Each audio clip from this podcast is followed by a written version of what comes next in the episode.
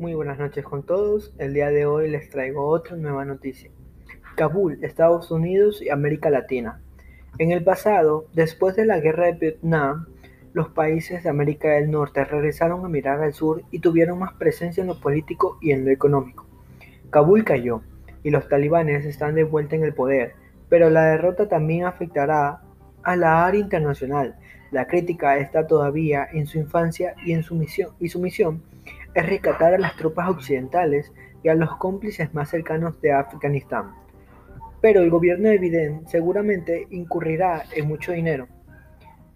Vimos las primeras señales, el sector supranacional está exigiendo debilidad e improvisación del gobierno democrático, olvidando que fue Trump quien se ocupó de los talibanes.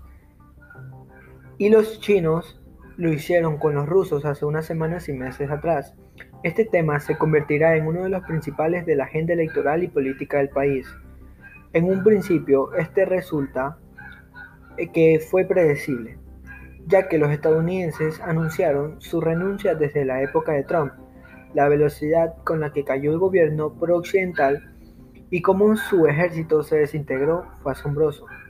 En el lugar de la retirada ordenada experimentamos un ataque inconcluso de los occidentales la victoria de los talibanes no es excesiva y con un contexto global, pero tiene importantes consecuencias para las regiones vecinas, especialmente India, Pakistán, Irán, China y sus aliados en la frontera entre Rusia, Rusia y Afganistán.